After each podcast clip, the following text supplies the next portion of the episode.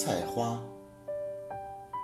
春天是值得所有人留恋和永恒记住的美好时光。我觉得真正的春天是在农村，而我的儿童时代全部都在农村度过，所以我得感谢父母把我生在农村。农村的山水才能最贴近人的灵魂，春天也只有农村里的才最美丽和最真实。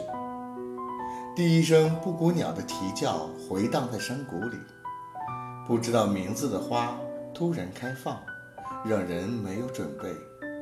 春天是要来的更早些，雪变成雨的那一瞬间，风变得温柔的那一瞬间，种子发芽的那一刻，冬眠的动物睁开了眼睛。春天来的突兀。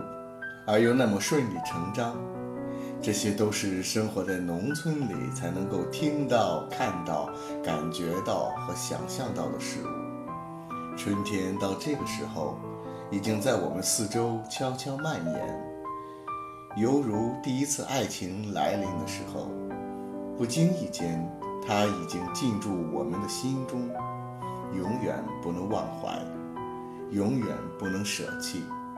那些不能舍弃的事物中，最不能够舍弃的是那一大片一大片的油菜花。我很久没有看见油菜花开放了，也不记得油菜花到底有几片花瓣，但是这些都不能够影响我去想念它。